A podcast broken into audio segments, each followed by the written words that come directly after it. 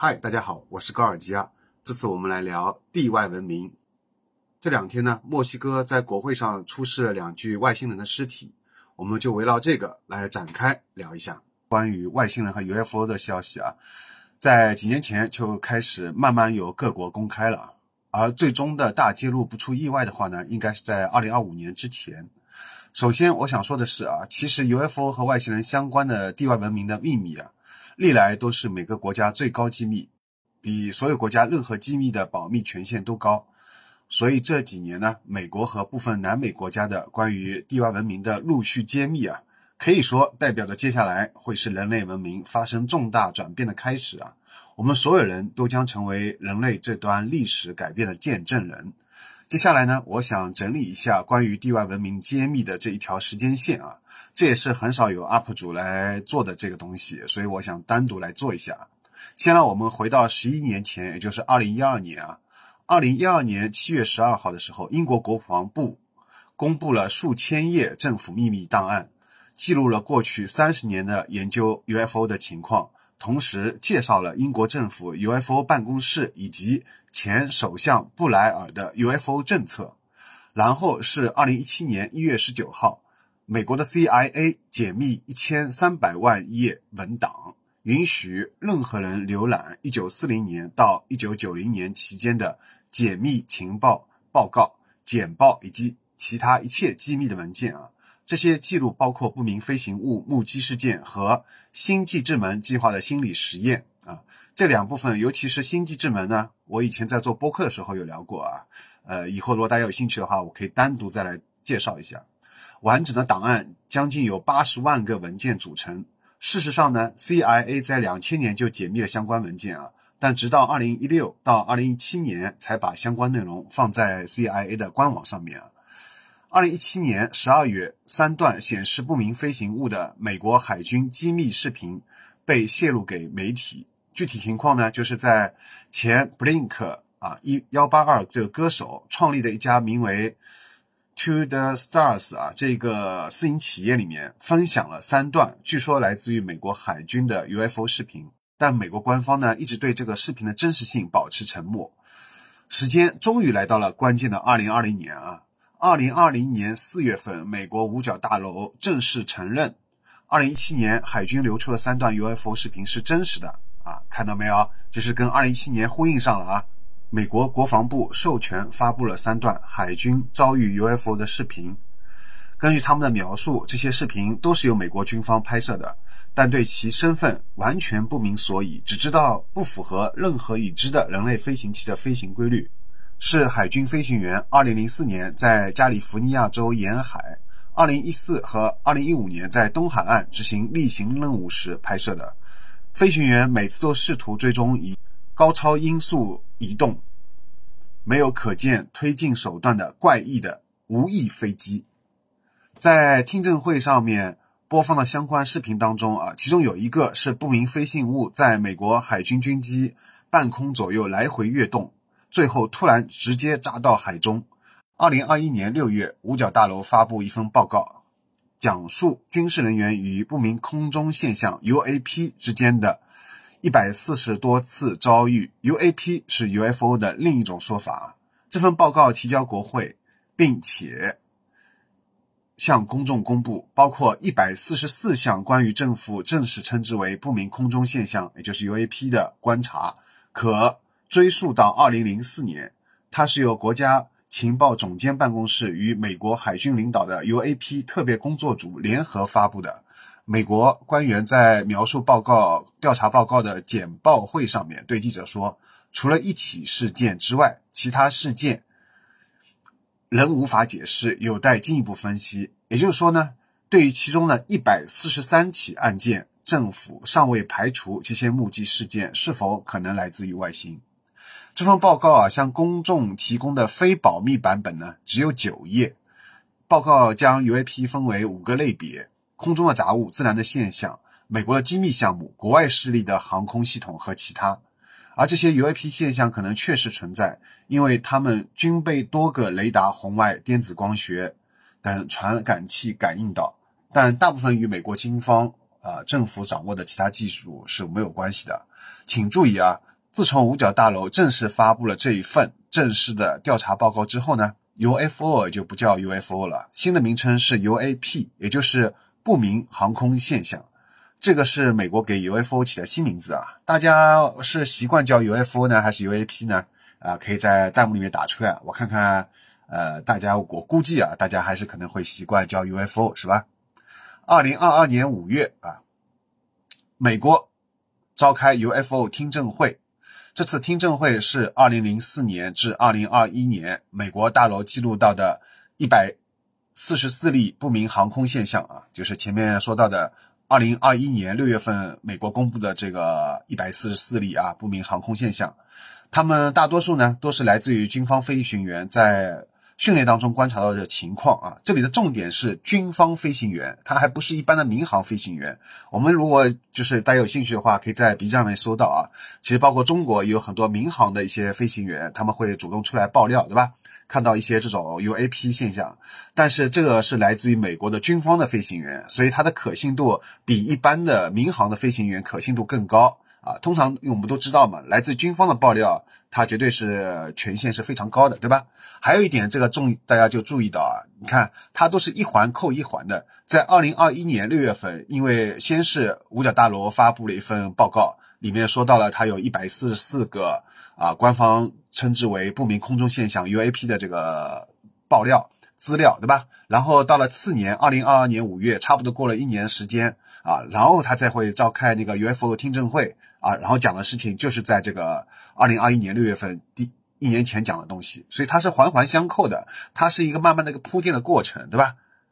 二零二二年六月二十四号呢，但是紧接着巴西川议员也召开了 UFO 听证会，这个爆料呀，就是要比一个月多一个月多前的美国的爆料要猛多了啊！而且这个时间点也是非常具有纪念意义的，因为在七十五年前的六月二十四号呢。美国飞行员尼斯·阿诺德在华盛顿雷尼尔山附近看到了八九个看起来像飞镖的不明飞行物。后来呢，联合航空公司的机组人员再次看到了不明飞行物，对吧？所以它是相当于一个是多人目击事件，这个可信度比一个单人的目击到 UFO 的事件可信度又上了一个层次，对不对？所以这个是被称之为什么呢？第一个不明飞行物进入到人类的视野。被称之为地外文明研究的起点啊，七十五年前，大家可以算一下是几几年啊？二零零三减一九减七十五是吧？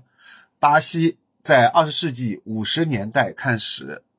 开始探索 UFO 的存在，是世界上第一个公开承认这一现象的国家啊。他们还为六月份的听证会设置了将近两百个免费的席位，是吧？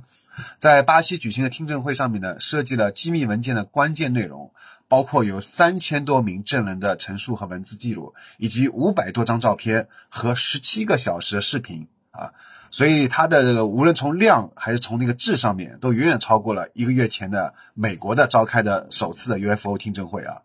那么我们这里就可以看到，巴西有三个比较有代表性的事件啊，大家听起来都感觉像是比科幻电影更科幻，是吧？第一个。叫萨兰德拖拉机司机接触事件。事件呢，事情发生在一九五七年啊。博阿斯是一个非常本分的拖拉司机。那天晚上呢，他正准备睡觉，突然看到一道白光，但很快消失了。过了几天呢，他又看到白光，于是他就悄悄靠近，发现是一个飞行器，里面有三个没有看到过的生物啊，穿的衣服就像潜水衣一样。然后他被强行带进，抽取血液。还留下了部分的伤痕啊，这也是非常符合传统的我们对这个外星人绑架地球人的这一个概括啊。包括他们他提到的一个细节，就穿的衣服像潜水衣啊，这点也是呃很多人会提到的，就是外星人一般穿的这种衣服感觉很紧身，而且就是没有皱没有皱褶，没有这个衣服和衣服之间的这个衔接的这些。啊，东西就是一一像一个一个整体一样被套进去的，这都是一个非常符合典型的这些描述。第二个事情呢，是在次年，也就是一九五八年，在奥格兰德州的萨兰坎地区出现了相同的事件，同样又是一个拖拉斯机啊，又是一个拖拉机司机，是吧？被不明生物带走了十一天啊，来到一个叫阿卡特阿卡特星球的地方。这颗这颗星球呢，距离地球有六千五百光年。那么根据这个拖拉机的司机描述啊，阿阿卡尔特人和人类的外形相似啊，甚至还可以用德语和他们交流等等，是吧？第三个是一九六八年巴西妇女第三类接触啊，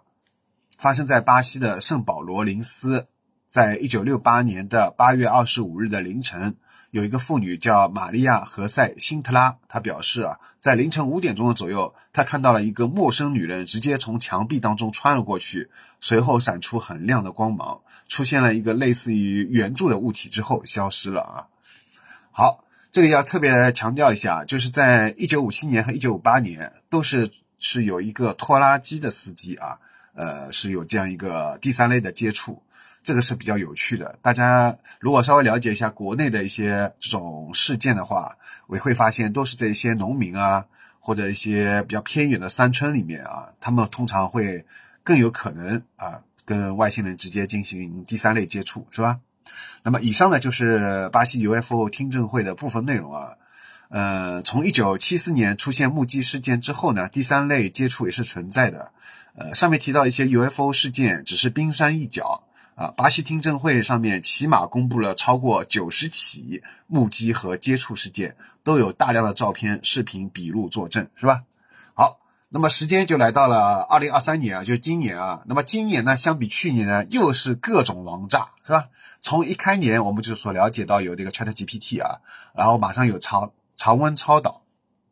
当然最关键的还是就是说今年下半年开始的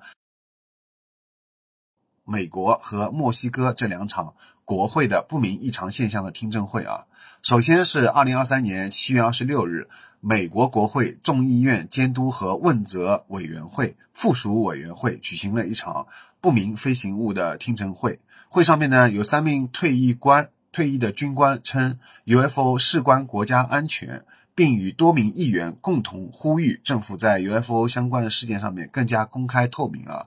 出席听证会的有一个重要的一个人物，他是美国空军的情报官员，叫 David Grush 啊，戴维戴维格格鲁什。他曾经在五角大楼的不明空中现象啊，前面提到的 UAP 这一个特别工作组任职啊，他就直接在里面是上班的啊。那么这个大卫格鲁什呢，简称为大卫好了，他是一名备受尊敬的 UFO 的事件的吹哨人啊。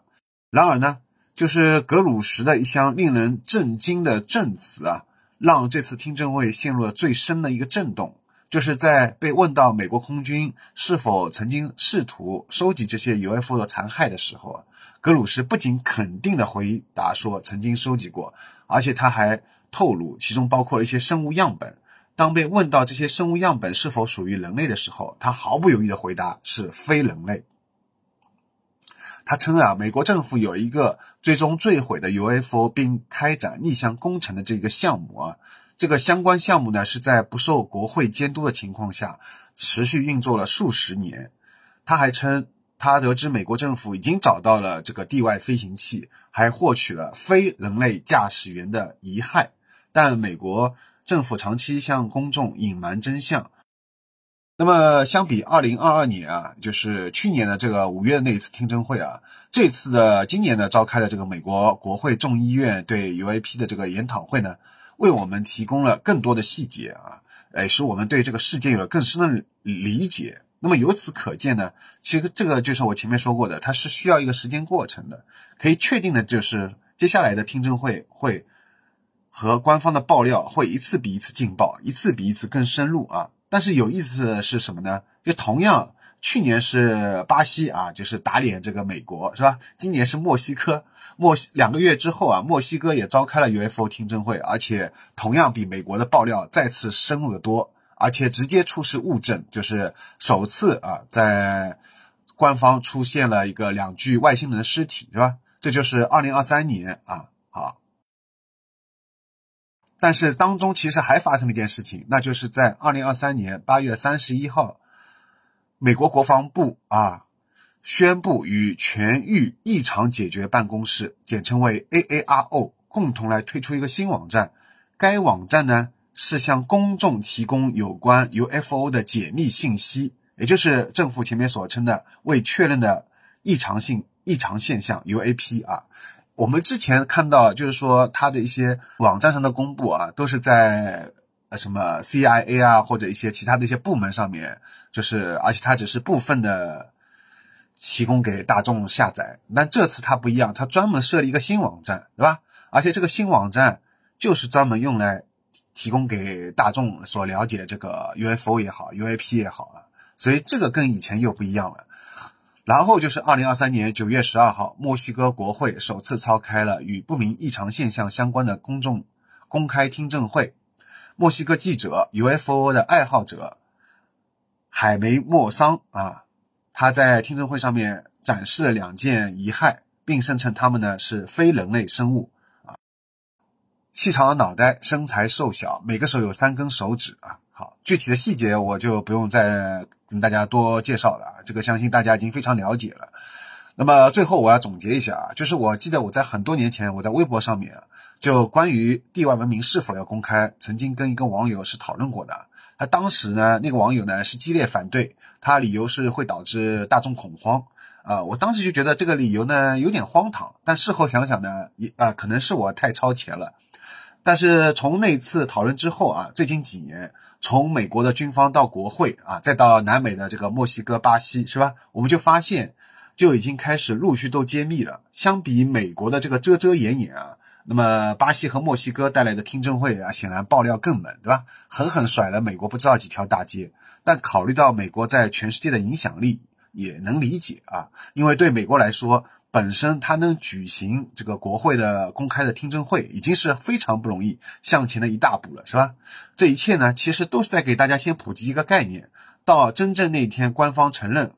外星人的存在啊，就是做一个铺垫，防止出现大恐慌和意外。啊，这里我要特别引用一下，二零二零年十二月四号，前以色列太空安全项目负责人海姆埃希德表示啊，人类一直在和银河联邦接触。包括美国总统啊，前总统叫特朗普，对吧？普呃，川普他也是知道这一点的，并且还表示，据我的了解呢，其实人类早已经接触了外星人，但那边呢不允许公开他们的信息，因为人类还没有做好准备。但我掌握的消息是，特朗普已经在准备公布这些信息的边缘了。可是银河联盟的外星人表示还要等等，因为人类需要冷静，因为外星人担心人类接受不了，外星人认为。外星人认为人类还没有足够的冷静和保持冷静的能力。外星人希望能等到人类完全能理解这件事情的时候再公开。他还说，其实美国政府和外星人之间是有协议的，他们和我们签署了一些合作协议。外星人对理解我们这个宇宙的结构是非常感兴趣。还有，在火星的某一处有一个基地，外星人的代表在那里研究，美国的宇航员也在其中。所以大家可以联联系一下那个马斯克，是吧？他说要再去火星，那么着急啊？其实马斯克，我估计多多少少他应该是知道这些内幕的，是吧？